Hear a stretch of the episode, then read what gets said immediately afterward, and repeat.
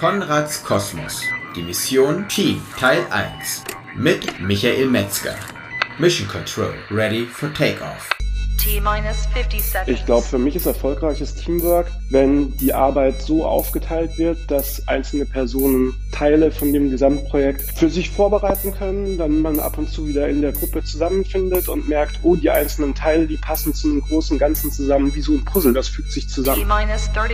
Das ist aus der Projektsicht gutes Teamwork. Aus der Sicht von jedem einzelnen Teammitglied ist es natürlich ein gutes Teamwork, wenn sich jeder mit seinen Stärken einbringen kann und gleichzeitig mit seinen Schwächen das Gesamtteam nicht zu sehr belastet. 3, 2, 1, 0.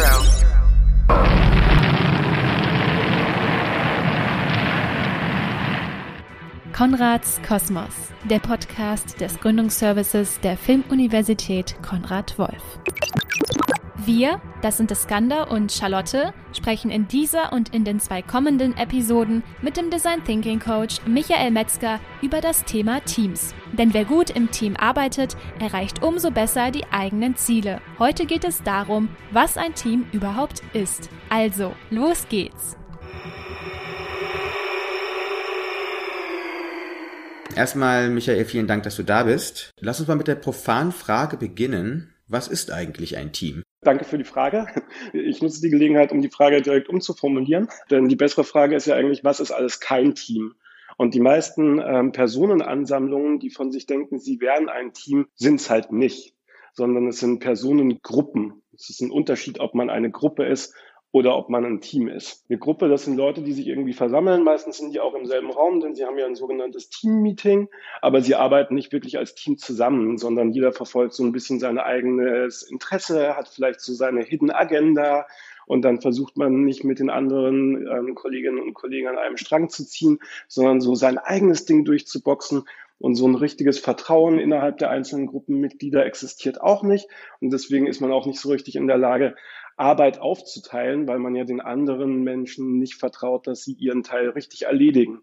Und dann ist man halt eine Gruppe und kein Team. Und dann kann man auch nicht so richtig Teamwork machen. Und ich würde sagen, die meisten Personenkonstellationen auf Arbeit sind solche Gruppen, die nur gerne Teams wären, aber es halt nicht sind. Das bedeutet, eine der Kerneigenschaften wirklich eines Teams oder von Teams ist es, dass man ein gemeinsames Ziel verfolgt. Genau, dass man ein gemeinsames Ziel verfolgt. Diese Zieldefinition ist total wichtig. Transparenz ist total wichtig, dass ich auch sehe, was der andere gerade dazu beiträgt und ich auch dem anderen gerne zeige, was ich dazu beitrage, dieses Ziel zu verfolgen. Na, und dass jeder jedem so ein bisschen seine Freiheiten lässt und darauf vertraut, dass die andere Person das schon richtig zum Wohle des Teams so erledigen wird, im besten Wissen, nach bestem Wissen und Gewissen, so dass man halt gemeinsam mehr erreichen kann als alleine. Und dieses Vertrauen ist auch richtig, richtig wichtig. Und dazu gehört eben, dass man nicht seine eigene Hidden Agenda verfolgt und das den anderen auch nicht unterstellt.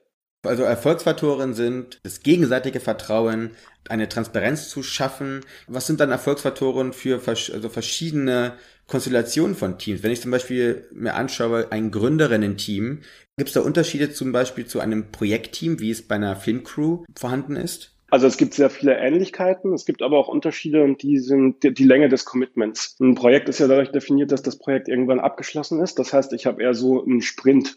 Ich habe jetzt mein Projekt von der Filmuni, das dauert drei Monate. Das heißt, ich habe so eine Kennenlernphase und dann muss ich ganz, ganz schnell ins Machen kommen. Und dann sind die drei Monate auch schon wieder vorbei und ich kann mir gegenseitig auf die Schulter klopfen, wenn alles gut gelaufen ist. Und wenn es jetzt nicht so gut gelaufen ist, dann ist es für das Projekt schlimm, aber jetzt nicht für die Ewigkeit. Während wenn ich ein längeres Vorhaben habe, ist es ja kein Sprint, sondern es um in dieser Metaphernwelt zu bleiben, ist es dann eher ein Marathon. Also ich gründe jetzt ein Start-up und die Gründung ist nach drei Monaten nicht abgeschlossen. Und vielleicht auch nicht nach drei Jahren, sondern es ist dann schon so ein bisschen so wie eine eheähnliche Beziehung. Das heißt, ich muss aber von Anfang an mir viel, viel, viel mehr Zeit nehmen, um die, um die Grundsteine zu legen. Denn wenn irgendwas schief geht, dann ist das Projekt dann nicht nach drei Monaten vorbei und ich kann froh sein, dass ich die Person nie wiedersehe, sondern ich habe mich da länger committed und ein Auseinandergehen im Streitfall ist dann auch schwieriger. Deswegen ist ganz gut, ist man ganz gut beraten, in so eine langfristige Beziehung von Anfang an auch sehr sorgfältig zu investieren. Und dann gibt es so verschiedene Teamphasen, halt, heißen irgendwie Team Norming und Team Storming und so. Das bedeutet eigentlich, am Anfang ist alles ganz aufregend, weil ich kann ja meine Teamkollegen nicht. Und ich stecke dann so ein bisschen ab probiere auch so ein bisschen aus, was ist meine Rolle im Team, was ist die Rolle der anderen und so. Und dann merke ich, oh, es läuft total gut. Und dann kommen aber die ersten Konflikte auf. Und die müssen geklärt werden. Und das ist ein etwas zäherer Prozess, der auch frustrierend sein kann. Und wenn ich das aber erfolgreich geschafft habe, dann komme ich in so eine Routine rein. Und viele Projektteams kommen gar nicht in diese Routine rein, weil der Projektzeitraum so kurz ist. Aber wenn ich zum Beispiel ein Startup gründe, dann tue ich sehr gut daran, sehr schnell in so eine Routine reinzukommen, damit ich eben meine täglichen Routineaufgaben innerhalb dieses Teams mit fest zugeschriebenen Rollen, fest zugeschriebenen Verantwortlichkeiten auch routiniert abwickeln kann. Wir haben ja gerade schon die Routinen, die dann innerhalb dieses Prozesses, wo man dann schon die Aufgaben anpackt, die man als Team bewältigen will. Was ist dann für dich die allererste oder der allererste Schritt? Die ganzen Individuen haben sich um einen Tisch versammelt und jetzt geht es darum, dieses Team auch zum Laufen zu bringen. Was ist da wirklich der allererste Step? Also das Team müsste sich natürlich zum, zuallererst mal kennenlernen. Das ist ganz klar. Das Kennenlernen kann jetzt aber kürzer sein oder es kann länger sein. Ich finde ein Kennenlernen im Sinne von eine kurze Vorstellungsrunde, bisschen erzählen, wo komme ich so her, was sind so meine Interessen und dann vielleicht ganz kurz die Do's und Don'ts. Drei Sachen, die ich total begrüßen würde in der Zusammenarbeit und drei Sachen, auf die ich allergisch reagiere. Das reicht für ein erstes Kennenlernen. Und dann geht es darum, schnell ins Machen zu kommen, ein erstes Projektziel miteinander ausprobiere zu erreichen. Denn über diese schnell ins Machen kommen, lerne ich mich viel, viel, viel besser kennen, als wenn ich nur sage, wie ich gerne arbeiten würde. Also ich kann euch hier in diesem Podcast irgendwie stundenlang erzählen, wie ich gerne arbeiten würde und was ich nicht gut kann und auf was man äh, sich besser in Acht nehmen soll, wenn man mit mir zu tun hat. Aber ob das stimmt oder nicht, das findet ihr ja erst heraus, sobald ihr einmal mit mir gearbeitet habt. Also schnell ins Machen kommen und so eine erste Arbeitsphase miteinander bewältigen und dann aber ganz viel Zeit nehmen im zweiten Schritt, um diese erste Arbeitsphase zu evaluieren und sich zu fragen, wer im Team hat welche Rolle gespielt, was lief gut, was lief nicht so gut, was wollen wir vielleicht an neuen Regeln etablieren, damit die zweite Phase der Zusammenarbeit besser läuft. Das würde ich empfehlen. Also wirklich Interaktion und dann auch Reflexion ja. sind so die wichtigen Marker innerhalb dieses stetigen Prozesses des Zusammenarbeitens, ja? Genau, und so kann man sich ja miteinander eingrooven. Im Design Thinking oder in der Innovationsberatung sagen wir generell, dass Dinge schnell implementierbar und testbar werden sollen. Das heißt, ich kann mir natürlich vornehmen und Vorsätze machen und sagen, im Konfliktfall wollen wir so und so arbeiten und so und so miteinander interagieren, weil wir denken, dass das gut ist. Und ob das aber gut ist oder nicht, das finde ich erst raus, wenn ich es ausprobiert habe. Und dazu muss ich erstmal in einen Konfliktfall geraten. Das heißt, da kann man sich dann miteinander eingrooven und Theorie und Realität sozusagen immer besser aufeinander anpassen. Also wirklich das berühmte Learning by Doing mit anderen kollektiv umgesetzt. Learning by Doing, ganz genau. Und zu diesem Learning by Doing ähm, zählt eben auch, dass man Sachen, die man als Team gemeinsam beschließt, nicht in Stein meißelt. Das heißt, man lernt aus einer Projektphase und sagt, okay, das hat nicht so gut funktioniert. Vielleicht sollten wir uns jetzt vornehmen, alle waren immer unpünktlich. Deswegen nehmen wir uns jetzt vor für die nächste Projektphase, wir sind immer 60 Minuten, bevor der Termin losgeht, sind wir immer da. Weil wir glauben, das führt zu einer höheren Pünktlichkeit. Wenn es aber nicht funktioniert, dann können wir das in der übernächsten Projektphase auch wieder über den Haufen werfen. Und das ist dann so ein ständiger Iterationsprozess.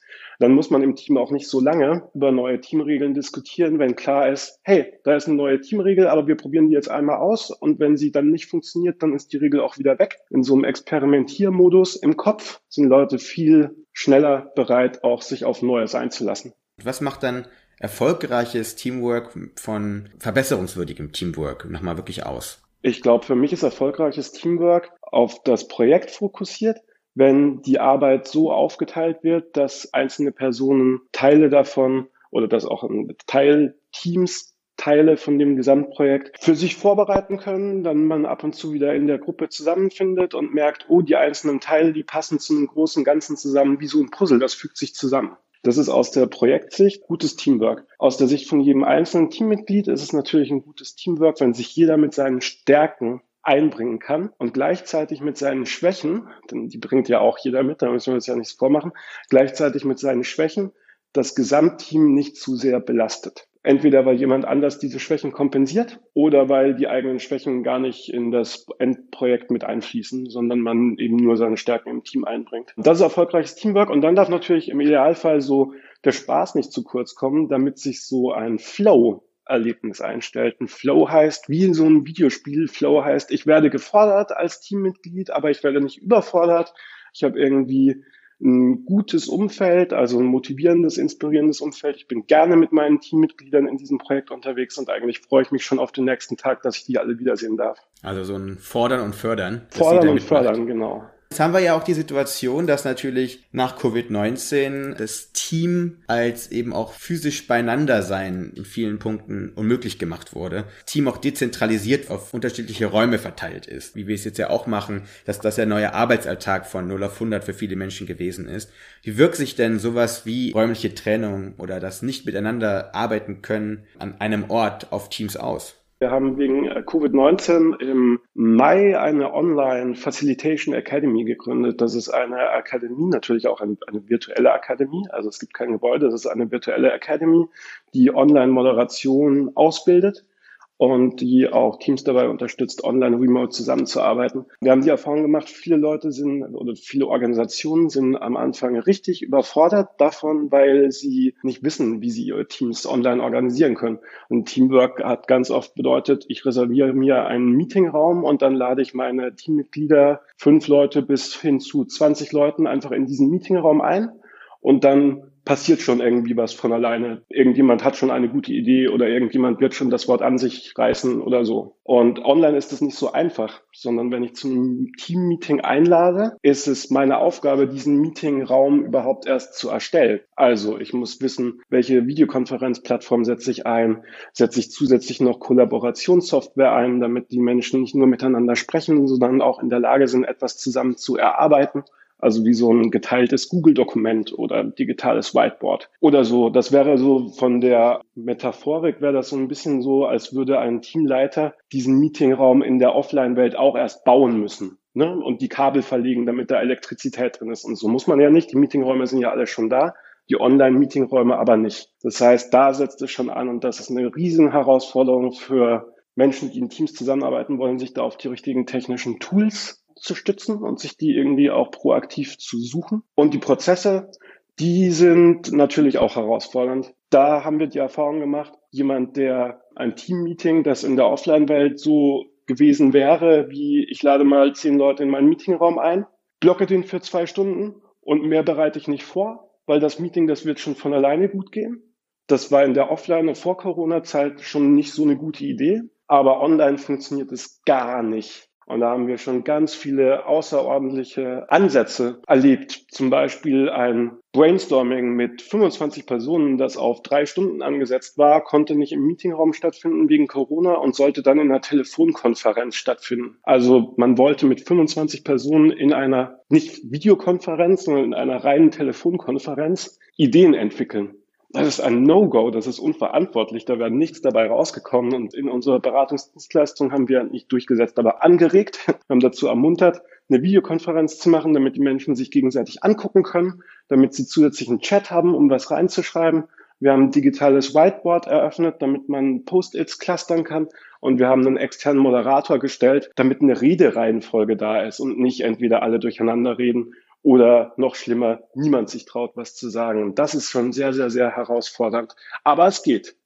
Geht natürlich alles, wenn man ähm, was ordentlich vorbereitet und äh, mit den richtigen Methoden daran geht. Einfach nur anstelle eines Tisches nur die Telefonschalte zu machen, reicht nicht aus, sondern man muss noch wirklich genug visuelle oder die Räume schaffen, visuellen Räume schaffen für auch die kreative Zusammenarbeit. Ne? Wenn du sagst, so, wir haben ein Whiteboard, es gibt auch die Möglichkeit, auf externe Quellen eben auch für alle sichtbar und erfahrbar zu machen. Das sind ja dann die neuen Mittel oder digitalen Mittel, diese Entfernungen wieder zu minimieren. Ne? Genau, absolut. Äh, auch merken wir, dass im äh, digitalen Sachen, die früher implizit waren und so lala funktioniert haben, jetzt viel mehr explizit werden müssen. Ja, was meine ich damit? Sind so Sachen wie Gestik, Mimik, unterschwellige Botschaften. Haben, also es war schon immer nicht so eine erfolgsversprechende Strategie, nur durch Augenrollen zu signalisieren, dass man genervt ist, weil das wahrscheinlich die Hälfte der Teammitglieder nicht, nicht checken, aber die andere Hälfte eben doch so. Aber wenn ich das online versuche, durch Gestik und Mimik deutlich zu machen, dass ich gerade genervt bin, dann bekommt das ja niemand mit. Wahrscheinlich, vielleicht bin ich gar nicht zu sehen, weil äh, auf dem Bildschirm gerade das Whiteboard angezeigt wird, statt meine Augen rollen. Solche Sachen müssen explizit abgefragt werden. Und da ist eine Moderation gefragt. Dass eine Moderation mal sagt, alle halbe Stunde so, hey, ich habe gerade, ich möchte mal wieder ein Gefühl kriegen für die Energie in der Gruppe. Kann bitte jeder mal im Chat eine Eigenschaft reinschreiben, die den aktuellen Gemütszustand widerspiegelt. Oder auf einer Skala von eins bis zehn, wie viel Energie habt ihr denn noch? Sagt mal an jetzt um solche Informationen ins Explizite zu holen, damit das nicht untergeht. Das sind ja die weichen Faktoren, die für eine erfolgreiche Teamzusammenarbeit immens wichtig sind. Diese Moderation, hast du jetzt gesagt, war eben eines dieser Möglichkeiten innerhalb eines ja fast schon ja chaotisch wirkenden Grundzustandes. Wir versuchen 20 Leute irgendwie an einen virtuellen Tisch zu kriegen, um das eben in geordnete Bahnen zu lenken, zum einen, und eben dann aber auch vielleicht so diese Zwischentöne herauszu, herauszuahnen und die auch explizit eben einzugehen. Äh, gibt es irgendeine Möglichkeit in einem sag ich mal, drei- oder vierköpfigen Team zum Beispiel, in dem es ja dann diese extra Funktion des Moderators nicht gibt, wie man die irgendwie erzeugt oder dass eben jedes Team eine Art von Moderation dann hat? Auf jeden Fall. Also der Moderator, die Moderatorin, das ist ja eine Rolle und die kann ich an eine externe Person vergeben oder ich kann die intern im Team rotieren lassen auch. Und wahrscheinlich ist der Moderator, die Moderatorin nicht nur eine Rolle, sondern die vereinigt so ein paar Rollen in sich. Oft ist der Moderator die Person, die die Tagesordnung im Blick hat. Der Moderator ist die Person, die im Blick hat, dass ähm, Pause gemacht wird, wenn die Energie und die Luft raus ist. Der Moderator hat außerdem im Blick, dass die Redner, Rednerinnenreihenfolge eingehalten wird. Und dann hat der Moderator vielleicht noch im Blick, dass die Teilnehmenden alle mit ihrer Technik klarkommen und jeder das Mikrofon dann nur einschaltet, wenn er soll, zum Beispiel. Und diese vier Kernfunktionen, oder vielleicht sind es auch mal fünf oder sechs Kernfunktionen, die ein Moderator sonst als externe Person in sich vereinigt, die kann man im Team natürlich auch aufteilen. Und dann können die auch rotieren, damit nicht jeder immer dasselbe machen muss. Und so kann man gemeinsam als Team ja auch Verantwortung für seinen virtuellen Meetingraum übernehmen indem man das einfach zusammen moderiert und managt. Wenn du gerade gesagt hast, dass der direkte physische Kontakt oder das direkte physische Feedback auch manchmal im digitalen Wust ein bisschen untergeht, ist das vielleicht sogar eine Chance zu sagen, diese explizite Haltung, die man sich antrainiert hat oder antrainieren sollte, wenn man im Team arbeitet über eben digitale Wege, positiven Beieffekt ist, wenn Menschen dann wirklich ehrlich sagen, wie es ihnen gerade geht, was sie denken, dass man ehrlich und transparent zueinander findet um das dann beizubehalten, wenn man auch, wenn man auch wieder offline zusammenkommt. Für uns ist das, also ich sehe das tatsächlich so, das ist eine, Chance, so Sachen, die man sich online antrainiert, weil es eben ein neues Umfeld ist, dann, dass man die einfach auch offline beibehält. Ist auf jeden Fall eine Chance. Es gibt ein paar andere Sachen noch, die ich in der Online-Kommunikation auch sehr schätze, zum Beispiel in all den Online-Formaten, die wir vom D-Network moderieren und konzipieren. Da gilt immer, Zwischenfragen sind nicht erlaubt, es sei denn, es sind Verständnisfragen und Zwischenfragen kommen in den Chat und da werden sie gesammelt und immer wenn derjenige, der gerade durchmoderiert, irgendwie ein Zeitfenster frei hat, dann greift er sich die Fragen aus dem Chat auf. Also der Chat ist eine Art Ideenablage. Und das macht ja auch voll Sinn, weil jede Frage ist bestimmt wichtig, aber die ist nicht dringend. In der Offline-Welt gibt es ja ganz viele so Zwischenwortmeldungen, die, wenn wir ehrlich sind, vor allem dazu dienen, dass sich der Fragende selbst profilieren möchte aber das ganze Konzept der Veranstaltung durcheinander bringen. Wenn sich jetzt beibehalten würde, dass man solche Fragen erstmal sammelt in einer Art Fragenparkplatz, dann wäre auch schon vielen Veranstaltungen sehr dabei geholfen. Oder dass man sich kurz, fast kurz und knackig ist bei Online-Formaten, bei denen, die wir konzipieren, ist es so üblich, dass ein Format nicht länger geht als drei Stunden, weil man sich online nicht länger konzentrieren kann. Und als wenn wir ehrlich sind, Offline-Formate, die länger als drei Stunden am Stück gehen, da ist am Ende auch schon ganz schön die Luft raus. Wenn man sich da auch in der Offline-Welt einpendeln würde, kein Format länger als drei Stunden, dann wäre, glaube ich, auch schon vielen Menschen sehr damit geholfen. Wir hatten ja gerade, es gibt die Leute, die sich nur profilieren wollen oder die eben eben nicht kurz und knackig reden. Gibt es wirklich auch verschiedene oder entwickeln sich verschiedene Dynamiken von auch individuellen Vorlieben innerhalb eines Teams? Also es gibt auf jeden Fall unterschiedliche Teamtypen. Es gibt ja diverse ähm, Persönlichkeits- und Charaktermodelle aus der Psychologie und auch aus der Wirtschaftspsychologie. Und ich bin da ein Fan von 16 Personalities. Also 16, es sind 16 Persönlichkeitstypen, die aber im Grunde zurückgehen auf vier Archetypen und sich dann nochmal ausdifferenzieren. Und die vier Archetypen, das sind zwei Typen, denen die Sache wichtig ist, also die wegen der Sache im Team mitmachen, wegen des Inhaltes sozusagen und zwei weitere Typen, denen das Zwischenmenschliche wichtiger ist. Also denen ist die Sache jetzt nicht völlig egal, aber ihnen ist viel wichtiger, dass die Atmosphäre im Team gut ist und dass sie mit den Teammitgliedern gutes Verhältnis haben. Und diese vier Typen, die beobachte ich auf jeden Fall in jedem Team. Und ich stelle aber auch fest, dass jeder einen Primärtypus hat und aber auch einen Sekundärtypus. Das heißt, wenn ich normalerweise der Extrovertierte und Laute bin im Team, und da ist aber jemand anders, der ist noch viel extrovertierter und viel lauter als ich, und ich merke, dass ich damit nicht durchkomme, dann bin ich in meiner Backup-Rolle vielleicht dann doch derjenige, der auch darauf achtet, dass es jedem Teilnehmenden gut geht und ab und zu irgendwie Kaffee nachschenkt, wenn der Kaffee alle ist, als Backup-Rolle. Dann würde ich sagen, dass wir genau an diese vier Typen nächstes Mal wieder dranhängen und uns dann explizit widmen. Gerne, machen wir so. Das war unsere erste Episode zum Thema Teams. Ihr findet diese und weitere Episoden von Konrads Kosmos unter www.filmuniversität.de-audio. Und in der nächsten Episode geht es spannend weiter. Dort besprechen wir zusammen mit Michael, welche unterschiedlichen Teamtypen es gibt. Seid ihr bereit?